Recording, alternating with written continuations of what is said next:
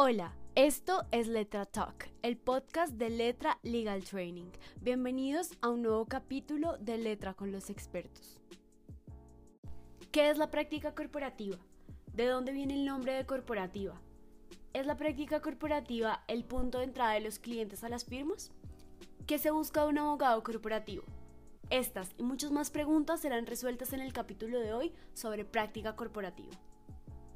Nuestro anfitrión será Santiago Gutiérrez. Es, la función de ese abogado corporativo es muy como de un arquitecto que tiene que acabar relacionando muchas de las cuerdas que componen el trabajo de la firma, con esa multiplicidad de tareas con las distintas prácticas. Y también contaremos con la participación de Patricia Arrazola. Tiene que ser una relación mutua, ganarse uno al cliente para que el cliente a su vez tenga la confianza en uno de abrirle la, la compañía, abrirle las decisiones. Por eso el abogado corporativo tiene que mantener una confidencialidad absoluta en cada cosa que hace. Tener esto que tú decías, que es el conocimiento para saber a qué otra área de la firma debe, debe buscar, debe pedir ayuda para poder interrelacionar todo. Juan Luis Escobar. Sin duda yo, yo creo que la práctica corporativa en una firma es de las más importantes por la transversalidad que la práctica corporativa tiene con las demás áreas de la firma. Y esto porque cualquier transacción que se haga, cualquier estructuración de un negocio que se haga, pasa por el área corporativa. Carlos Mantilla.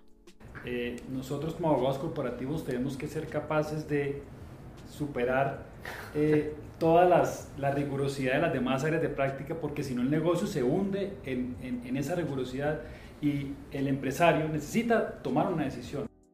Gabriel Sánchez. Diría, y de pronto para una audiencia joven como la, la, que, la que tenemos y, y conectando con, con, esta idea de cómo esa arquitectura inicial eh, es fundamental para, para, para, el desarrollo del negocio y conocer el negocio mismo. Eh, piensen, por ejemplo, en los emprendimientos. Eh, ahora que están muy de moda los temas de emprendimiento eh, con startups, con aplicaciones, con ese tipo de, de, de, de negocios, cómo las firmas de abogados y, fundamentalmente las prácticas de derecho corporativo pueden ayudar a un emprendedor eh, con una buena arquitectura inicial a poder conseguir dinero, a poder levantar sponsors, después a cómo va a repagar esa deuda y cómo compartir, digamos, ese, ese, ese capital o esa compañía o esa idea eh, y venderla finalmente eh, de manera exitosa, pues eso, eso también es fundamental para un abogado corporativo entenderlo y, y poderlo aplicar de manera adecuada y David Quiros. Mira, realmente también el término abogado corporativo y la práctica corporativa lo utilizan para aludir a lo que hacemos, lo que trabajo, trabajamos dentro de corporaciones, dentro de sociedades. Y así como me preguntas por el origen, pues puede hacer referencia corpora, abogado corporativo a la corporación, a la asociación de un grupo de personas. También hay, hay en el origen del término puede haber algo asociado al anglicismo corporate law que se ha divulgado alrededor de todo el mundo, pero es que realmente dentro de una sociedad el abogado corporativo eh, materializa o lleva en la práctica esa transversalidad de la que estaba hablando Juan Luis al inicio, donde no solo es una transversalidad, transversalidad a través de todas las disciplinas jurídicas, sino a, a, través de otras disciplinas que son extrajurídicas, como la contabilidad, la finanza, el área tributaria, inclusive el área logística, la gestión de recursos humanos. Buenos días, muy complacidos de estar hoy aquí con ustedes con un grupo de panelistas tan importantes, socios de las firmas de abogados más importantes del país, con el director legal de una de las empresas multinacionales más grandes, eh, para discutir en qué consiste la práctica corporativa en una firma de abogados y poderles contar los distintos detalles de lo que significa trabajar en la práctica corporativa y eh, entender eh, cuál es el día a día y cuáles son los temas más interesantes eh, en los que trabajamos diariamente. Eh, mi nombre es Santiago Gutiérrez, soy socio de Lloreda Camacho Abogados, eh, abogado de la Pontificia Universidad Javeriana y director de la práctica corporativa en mi firma. Les pediría a cada uno de ustedes que se presenten. Empezamos por Patricia. ¿Cómo están todos? Eh, mi nombre es Patricia Razo Lagustillo, soy socia eh, de la firma Gómez Pinzón Abogados eh, y bueno, es una maravilla poder compartir con ustedes esto del derecho corporativo. Abogada de la Universidad del Rosario. ah, soy abogada de la Universidad del Rosario, una gran universidad en el país. mi nombre es Juan Luis Escobar, soy socio de Contexto Legal, firma con sede principal en Medellín, soy abogado de la Universidad Pontificia Bolivariana y hago parte del área corporativa de la firma. Soy Carlos Mantilla, encargado también de la práctica corporativa con mis colegas, egresado de la Universidad Javeriana y muy contento y agradecido con esta invitación para compartir nuestras experiencias con ustedes. Buenos días, mi nombre es Gabriel Sánchez, hago parte de la práctica de Derecho Corporativo y Fusiones y Adquisiciones en Pos Herrera Ruiz. Soy abogado de la Pontificia Universidad Javeriana y muy agradecido por la invitación. Hola, mi nombre es David Quiroz, muy honrado de estar entre este grupo tan distinguido de colegas. Eh, me desempeño como director legal de Johnson Johnson para el norte de Latinoamérica y soy egresado de la Universidad Católica Andrés Bello de Caracas, Venezuela. Bueno, muchas gracias por su presencia y creo que lo que nos compete es poderles contar a, a nuestros, eh, al público de estudiantes del, curso del Centro de Formación de la Cámara de Servicios Legales, que hemos dado ese saludo tan particular, porque este es un video para los programas de formación de la Cámara, de la, del Centro de Formación de la Cámara. Eh, quisiera pedirles a cada uno de ustedes que hiciera una referencia, una presentación de lo que consideran que es la práctica corporativa y cómo se podría definir una práctica corporativa. Sin duda yo, yo creo que la práctica corporativa en una firma es de las más importantes por la transversalidad que la práctica corporativa tiene con las demás áreas de la firma. Y esto porque cualquier transacción que se haga, cualquier estructuración de un negocio que se haga pasa por el área corporativa. Cualquier planeación patrimonial, cualquier planeación societaria pasa obviamente por el área corporativa. De hecho, yo también hago parte y lidero el área concursal de la firma y cualquier esquema concursal necesariamente pasa por el área corporativa. Razón por la cual siento que todas las firmas deben tener áreas corporativas muy bien consolidadas, no solo desde los socios, sino desde los abogados que forman parte de esta área. Soy un convencido de la necesidad de estas áreas en las diferentes firmas. Y adicionalmente te complemento diciendo que eh, la práctica corporativa forma al abogado porque el abogado, en la práctica corporativa nosotros vemos la base del derecho a las obligaciones, la base del derecho contractual.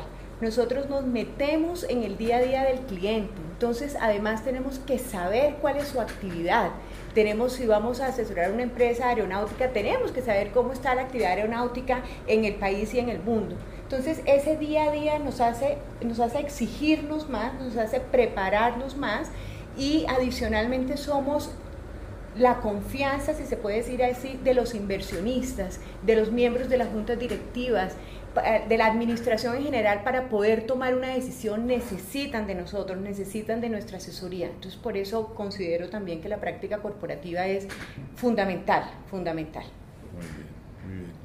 Carlos. Sin duda, sin duda. Además nos permite acompañar al inversionista desde el nacimiento de su idea con la constitución de la empresa, con los estatutos, unos estatutos claros que, que, eviten los conflictos, luego en el funcionamiento con la aprobación de todos sus actos jurídicos importantes, materiales, están ahí en, las, en los libros de actas de las empresas, ahí está la historia de la empresa, los momentos esenciales, y al final, cuando se liquida o cuando hay que hacer una fusión, una decisión, una venta, entonces estamos, como le decían, anteriormente estamos eh, llevando a la empresa y documentando, dando el soporte para la estructuración, para la toma de las decisiones, para, toda la esencia del negocio, esas ideas brillantes que llegan de los empresarios, nosotros las volvemos realidad en, en esos documentos que preparamos. Y al final del día, la necesidad de servicio legal de este cliente está básicamente eh, orientada a que tiene que hacer sus negocios. Entonces, eh, no hay dos negocios iguales, entonces va a requerir una cantidad de habilidades el abogado corporativo que van desde la creatividad hasta las técnicas de negociación y una, serie de habilidades, digamos, que no, que no se limita a la aridez de, cómo hacer un acta o cómo hacer unos estatutos, sino que esto puesto en la práctica requiere unas habilidades de negociación, de creatividad y es, y es digamos una práctica completamente transaccional. Yo, yo, te pediría, David, que nos complementaras con dos cosas. Uno, ¿de dónde viene el nombre corporativo? ¿De dónde creemos que viene el nombre corporativo? Y dos, esas habilidades a las que se refiere Gabriel, hay unas habilidades que tienen que ver con lo financiero, con la contabilidad, con, el abogado corporativo tiene que entender de eso, yo creo. No, absolutamente, Santiago. Mira, realmente también el término abogado corporativo y la práctica corporativa lo utilizan para aludir a lo que hacemos, lo que trabajo, trabajamos dentro de corporaciones, dentro de sociedades. Y así como me preguntas por el origen, pues puede hacer referencia abogado corporativo a la corporación, a la asociación de un grupo de personas. También hay, hay en el origen del término puede haber algo asociado al anglicismo corporate law que se ha divulgado alrededor de todo el mundo, pero es que realmente dentro de una sociedad el abogado corporativo eh, materializa o lleva en la práctica esa transversalidad de la que estaba hablando Juan Luis al inicio, donde no solo es una transversalidad, transversalidad a través de todas las disciplinas jurídicas, sino a, través de otras disciplinas que son extrajurídicas, como la contabilidad, la finanzas, el área tributaria, inclusive el área logística, la gestión de recursos humanos. Entonces, en ese sentido, la práctica corporativa de, en el seno de las organizaciones termina por cubrir una cantidad de aspectos que exceden el, el, el ámbito legal. y que son de conocimiento, y que son, perdona que te y que además son conocimientos críticos de parte de los grupos que ejercen estas mismas prácticas corporativas. Yo quisiera adicionar algo y es que el equipo corporativo de una firma es la confianza de los clientes. ¿Por qué lo digo? Porque es que el equipo corporativo hace parte de las secretarías generales de las sociedades, acompaña a las sociedades en la toma de decisiones en las juntas directivas, acompaña en las asambleas de accionistas, analiza todo el tema regulatorio, al final del día se convierte en la confianza de los clientes y eso es muy importante. De allí que el abogado corporativo, tanto el socio como los abogados que hacen parte del equipo, deben tener un conocimiento casi que de muchísimas materias, contables, financieros, societarios obviamente, de derecho contractual, de derecho comercial. Me parece que es bien importante tener en cuenta eso. Hay, hay, hay un elemento que, que, a mí me gustaría destacar y que pudiéramos elaborar un poco y es el, el área de derecho corporativo sirve como punto de contacto a la entrada de los clientes a la firma. Normalmente eh, digamos, salvo porque un cliente nos consulte algo muy particular, como podría ser un litigio de, no sé, de, de, de, límites en dos terrenos o cosa por el estilo, algo tan particular como eso, los clientes normalmente y, más pues estas firmas que hacen mucho trabajo con clientes internacionales, su punto de entrada a las oficinas es por el área de derecho corporativo. Entonces la función de ese abogado corporativo es muy como de un arquitecto que tiene que acabar relacionando muchas de las cuerdas que componen el trabajo de la firma, con esa multiplicidad de tareas con las distintas prácticas. Pero tomando un poco lo que estabas diciendo, hay que tener una sensibilidad también particular en el manejo del área, porque muchas veces las consultas que nos hacen los clientes no somos los invitados a resolverlas, pero tenemos que tener la sensibilidad para identificarlas y llamar al especialista dentro de la firma para que lo haga. Me refiero, por ejemplo, a casos como los problemas de consumidor, los temas de competencia desleal, eh, el, el, inversionista o el empresario que quiere poner en práctica, digamos, una estrategia comercial eh, revolucionaria donde uno tenga que llamar la atención y decirle, no, mira, aquí necesitamos que la persona de competencia lo mire porque aquí puede pasar, usted le puede estar pisando los callos a alguien, en fin. Entonces, elaboremos un poquito acerca de eso, ¿cómo lo ven yo, en ese sentido? Si quieren, yo empiezo porque es uno de los puntos que a mí me parece más importante, porque el abogado corporativo tiene que buscar esa confianza del cliente para nosotros poder entrar a la compañía. El abogado corporativo no solamente es el que revisa un concepto que le llega y lo mira. Lo ideal sería ganarnos la confianza a tal punto que nosotros podamos estar más en el día a día del cliente, que conozcamos las decisiones que otras áreas de la misma compañía pueden estar tomando para nosotros poder interrelacionar, poder hacer. Y yo recuerdo, eh, yo he estado, por ejemplo, en comités de presidencias donde yo iba una vez al mes al comité de presidencia, por lo tanto yo sabía hasta el tornillo que se compraba y podía saber que ese, al comprar ese tornillo podíamos estar afectando otra área de la compañía. Eso le permite a uno realmente prestar un buen servicio. Entonces tiene que ser una relación mutua, ganarse uno al cliente para que el cliente a su vez tenga la confianza en uno de abrirle, la, la, compañía, abrirle las decisiones. Por eso el abogado corporativo tiene que mantener una confidencialidad absoluta en cada cosa que hace. Tener esto que tú decías, que es el conocimiento para saber a qué otra área de la firma debe, debe buscar, debe pedir ayuda para poder interrelacionar todo. Y con, y con, con un reto adicional, Patricia, y es que eh, no solo tenemos que saber derecho, tenemos que conocer muy bien el sector en donde la empresa está. Total. Y además las características especiales de funcionamiento de esa empresa, porque cada empresa es un ente peculiar y particular. Es decir, al margen de que las actas o los contratos tengan una estandarización, unas normas, hay una política una identidad de cada sociedad a la cual uno debe saber adaptarse y llegar para precisamente no mm, ir en contra de esa fluidez que requiere ese negocio particular o esa identidad de empresa que, que cada cliente de cada uno tiene. Eso creo que es... yo quisiera aprovechar la presencia de David para que nos cuente precisamente desde, desde la óptica del cliente, desde su orilla, cómo es absolutamente, todo lo que absolutamente. Yo creo que es absolutamente eh, maravilloso lo que estás comentando porque estás tocando un tema absolutamente sensible, que es la individualidad o el ADN de cada organización empresarial. Las organizaciones empresariales contemporáneamente tienen sus códigos de conducta en los negocios, sus códigos de principios, sus códigos de ética, tienen varias denominaciones. Y en esos documentos, en esos códigos, en esos textos están resumidos los valores y principios que gobiernan esta organización. Entonces es crítico entender cuál es el ADN de cada una de las compañías, qué es lo que va en la sangre de cada una de estas compañías y desde esa perspectiva poder entender al cliente, entender qué es lo que le preocupa. Estamos hablando de una compañía o de una organización empresarial dedicada a servir. ¿A servir a quién? ¿Cuál es el sector de servicio? Es decir, ¿dónde está el elemento que le duele a la organización?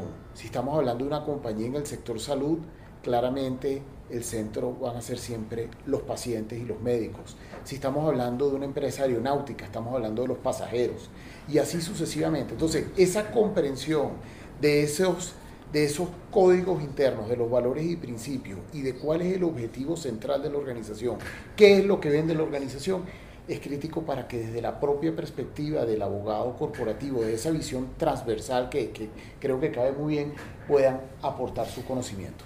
Tú mencionas algo importante que marcha perfectamente con lo que dice Santiago y es lo siguiente, ubicar la necesidad del cliente y saberla orientar al área de la firma que le va a suplir la necesidad del cliente es muy importante. Y muy corto quiero contar una experiencia muy reciente en la firma, donde una sociedad a la cual nosotros asesoramos llegó con un planteamiento muy puntual.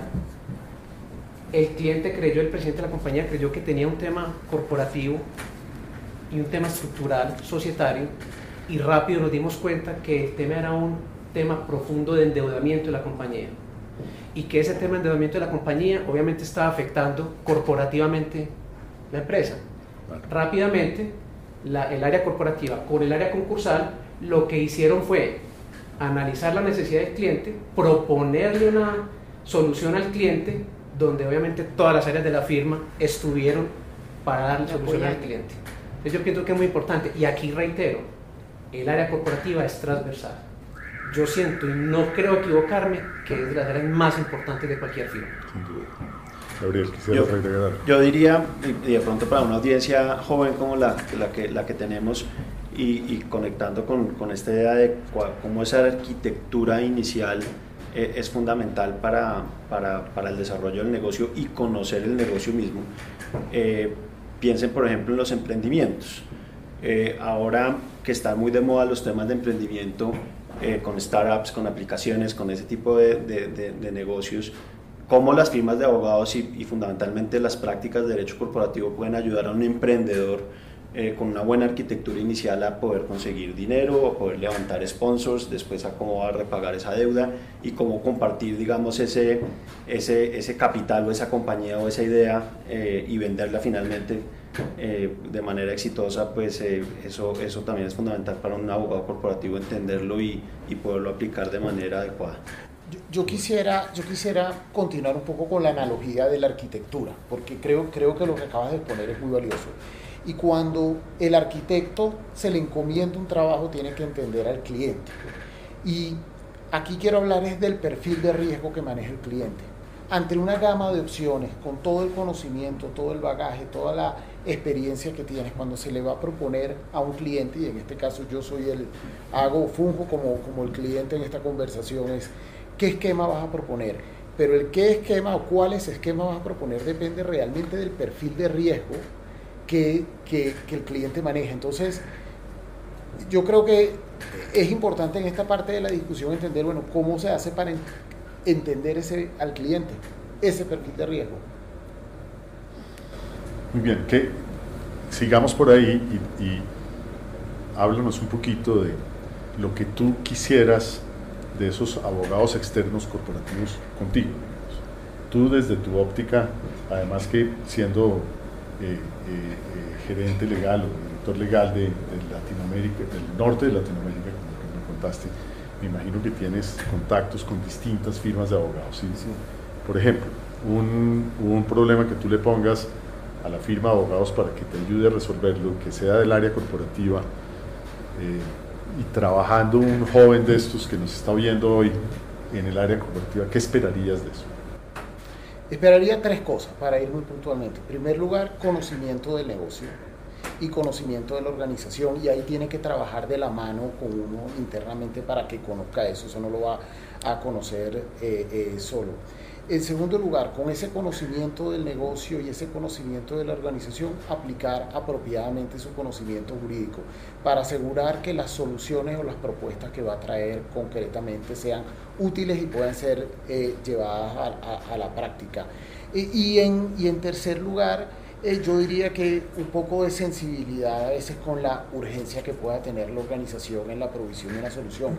A veces no apuntamos a soluciones 100% perfectas, acabadas. A veces recordar que se espera un nivel de calidad alto, pero esto no es una tesis doctoral. Se espera un nivel de calidad alto, pero esto no lo vamos a defender ante el, rector de, de, una universidad prestigiosa del mundo, sino que esto tiene un objetivo eminentemente práctico. Quisiera, digamos, este, este curso que está, del cual forma parte esta, este ejercicio que estamos haciendo hoy, no solamente se refiere a la práctica corporativa, sino hay otras prácticas que hicieron este mismo ejercicio. Y seguramente nuestra audiencia son abogados junior que están trabajando en la práctica corporativa, pero también en otras prácticas. A esos de las otras prácticas, ¿qué les recomendarías tú cuando se relacionen con el abogado corporativo? Digamos, si tú tienes que hacer una consulta a los laboralistas o a los tributaristas, ¿qué esperarías como abogado corporativo que haya ¿Cómo es ese feedback que esperas de las demás? Voy a tratar de explicarles un poco basada en mi experiencia. Llevo muchos años en esto y he aprendido un poco lo que tú estás ahora diciendo, que el abogado corporativo de nosotros esperan una rapidez porque ellos con base en lo que nosotros le digamos vamos van a tomar unas decisiones de negocios. En esa medida, las otras áreas yo a veces las manejo como si yo también fuera un cliente de ellos y viceversa. Entonces, lo que necesitamos de las demás áreas es que se pongan, nosotros los abogados corporativos ya nosotros estamos en la piel del cliente y eso, y eso nos hace unos buenos abogados corporativos. Yo creo que eso es algo que nosotros tenemos que... Porque en muchos casos, y perdóname que me amplíe un poquito, nosotros podemos ser sencillamente el backup de los jurídicos, que necesita una segunda opinión para podérsela llevar a su junta directiva, para poder firmar un contrato. Pero a veces somos el área jurídica. Cuando es una empresa internacional que en Colombia no tiene una fuerza jurídica grande, sino un solo abogado, nosotros tenemos que, suplir esas necesidades.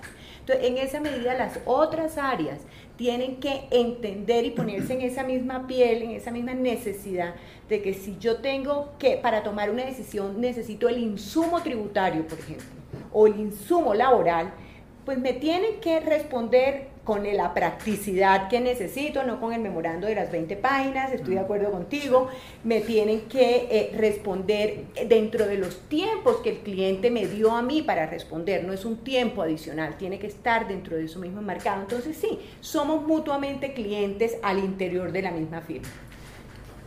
Yo quisiera adicionar algo, y es que los abogados de las otras áreas se tienen que involucrar en el negocio como tú lo dices, pero yo siempre les pido un favor y parto de una premisa.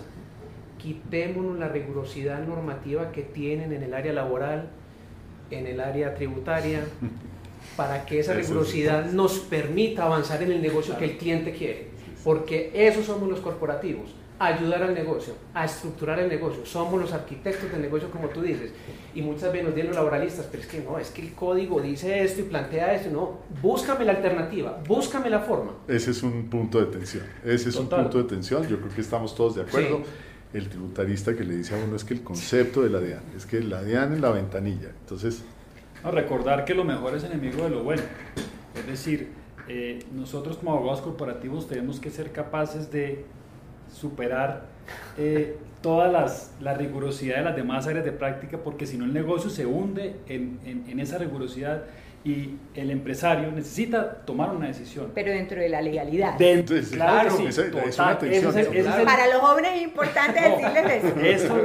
o sea, es creatividad, es, ser creativo, lo que, lo que, lo que al inicio mencionábamos. Hay que ser creativos dentro de lo legal. Dentro de lo legal y certeros. Claro, y evitar que por un procedimiento extremo o por una rigurosidad extrema, la gran idea que tuvo eh, el empresario quede desechada porque no se pudo llevar a cabo y eso nos enfrentamos todos los días con eh, eh, los requisitos que, que, la regulación colombiana nos, nos, nos, nos, trae para cualquier cosa. Entonces a veces uno le llega al cliente y le dice, usted tiene que hacer estas 25 cosas para sacar su proyecto adelante y hasta ahí llega el proyecto. Tenemos que ser capaces demostrar esas 25 como que no, hombre, son realizables, son posibles, van a reducir contingencias en el futuro, van a evitar litigios, van a permitir que usted tenga su certificación, etcétera, etcétera, etcétera. Y yo te ayudo a hacerlas. Y, exactamente, y aquí estoy para Gabriel, me, gustaría preguntarte, la, reafirmación que hace Patricia es, es una cosa angustiosa, porque uno de verdad quisiera muchas veces darle gusto al cliente, está el concepto del laboralista que lo frena a uno para poder hacer lo que se quiere hacer eh, y tenemos que darle algo que el cliente de verdad pueda hacer, digamos, no, no, no, no se desestimule. Claro. Yo creo que, que una de las tareas principales de, del abogado corporativo eh, y del abogado, de los abogados en general es, es ver cómo identifica riesgos y se los transmite de manera adecuada al cliente y el cliente eh, pues hace su, su, toma de decisiones bien informado, sabiendo cuál es el riesgo que hay detrás de cada cosa. Entonces, eh, yo, yo digamos, diría, los abogados corporativos tienen la obligación de poderle transmitir a los clientes el mensaje correcto de cuál es el nivel de riesgo que puede correr dependiendo de, distintas alternativas. Y yo haría énfasis en el tema del lenguaje, digamos un poco em, por la cercanía que tiene el abogado corporativo con la persona que finalmente toma la decisión lenguajes extremadamente jurídicos eh, pues no ayudan en, en, una, eh, en, una, toma de decisiones. Entonces, si, si, mi audiencia o el consumidor de mi mensaje es una junta directiva, pues yo no le puedo presentar un análisis de, de, jurisprudencia de 20 años de, de, una cosa de los hermanos, eh, sí, más o porque, porque, porque eso, ese no es el consumidor. Entonces, la orientación al lenguaje de negocios, pero sin dejar de presentar los riesgos de manera clara y adecuada va a ser muy importante para que el servicio quede, quede bien prestado. Yo, yo, pues digamos, el tiempo corre y no quisiera olvidar que tenemos una audiencia que también necesita oír cosas aterrizadas y del día a día. una breve presentación del, de los vehículos societarios en Colombia y del, y del Pues- éxito de la SAS. ¿Qué, qué ha pasado con la A ver, Sociedad por nosotros Acciones en la firma lo primero que hacemos es entender el negocio y a partir de entender el negocio recomendar los diferentes vehículos societarios. Obviamente pues tenemos la sociedad anónima, tenemos la sociedad en comandita, tenemos las sociedades por per- de personas, pero claramente la SAS, dijéramos, permitió dinamizar los negocios. En la medida que a través de este vehículo societario podemos eh, plantear muchísimas situaciones y aclarar muchísimas situaciones que a futuro se pueden presentar en los mismos estatutos de la SAS. Entonces en la firma sí recomendamos mucho la SAS cuando la SAS obviamente cabe en el negocio, porque eso es bien importante. Y nosotros siempre hemos dicho, un vehículo societario se tiene que acomodar como una camisa a una persona, a un negocio puntual. sucursales de, de sociedades del exterior? Bueno, esa es una alternativa que siempre tienen las empresas extranjeras que no quieren tener una estructura administrativa pesada en el país. Porque es un brazo, digámoslo así, es un brazo, es un establecimiento de comercio que esa empresa extranjera tiene en Colombia, de tal manera que solo deben preocuparse por el negocio, en su marcha, en su objeto social, porque las decisiones corporativas, los órganos corporativos van a estar en la casa matriz o en la casa principal.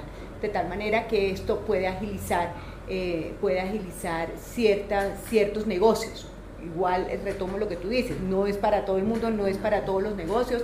A veces tienen unas, unas ventajas, por ejemplo, cambiarias para ciertos sectores como los de hidrocarburos. Entonces, todo eso es lo que nosotros tenemos que analizar para decidir si le recomendamos o no le recomendamos una sucursal a un cliente. El éxito de la sociedad anónima, la permanencia.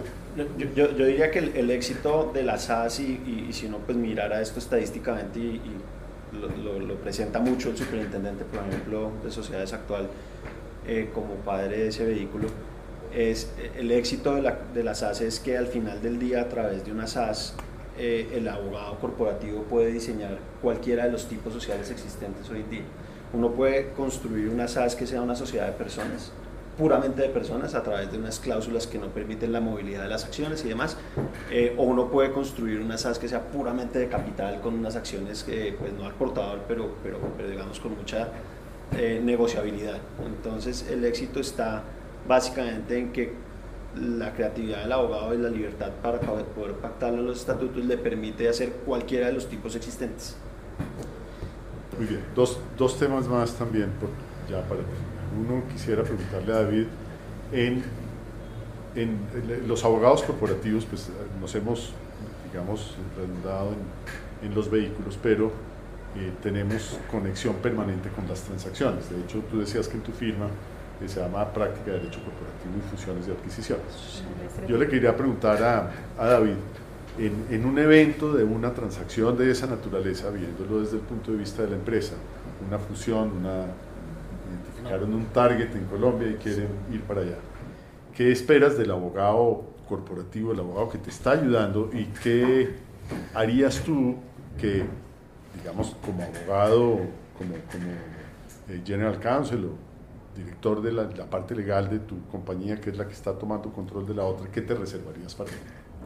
Hay un, hay un, hay un par de, de, de aspectos aquí sobre los cuales quiero resaltar. En primer lugar, la presentación de las alternativas. Es decir, y aquí está la mesa, aquí están los expertos y internamente se espera eso exactamente, la presentación de alternativas que sean viables, prácticas, con claridad de una estimación de los tiempos que van a tomar, que se va a tomar efectivamente el proceso de, de, de integración de las compañías. Y en segundo lugar, muy importante, una sensibilidad particular a que la integración y cuando una, una compañía compra a otra sociedad, eso es mucho más que la suma de dos sociedades. Internamente el reto es gigantesco. El reto de la integración de las sociedades no está en la superintendencia de sociedades. El reto en la integración de sociedades está dentro de la organización, donde hay aspectos laborales, donde hay aspectos tributarios, donde hay aspectos de, de financieros. De la, y de la cultura y de la cultura. De, ADN que, que, que, de lo del ADN de cómo qué, qué pasa cuando se juntan esos dos ADN entonces esa es otra sensibilidad que tiene que tener el abogado corporativo que es decir mi trabajo va mucho más allá de las meras fórmulas jurídicas sino también a saber cuáles son las implicaciones jurídicas que hacia adentro va a tener esa transacción.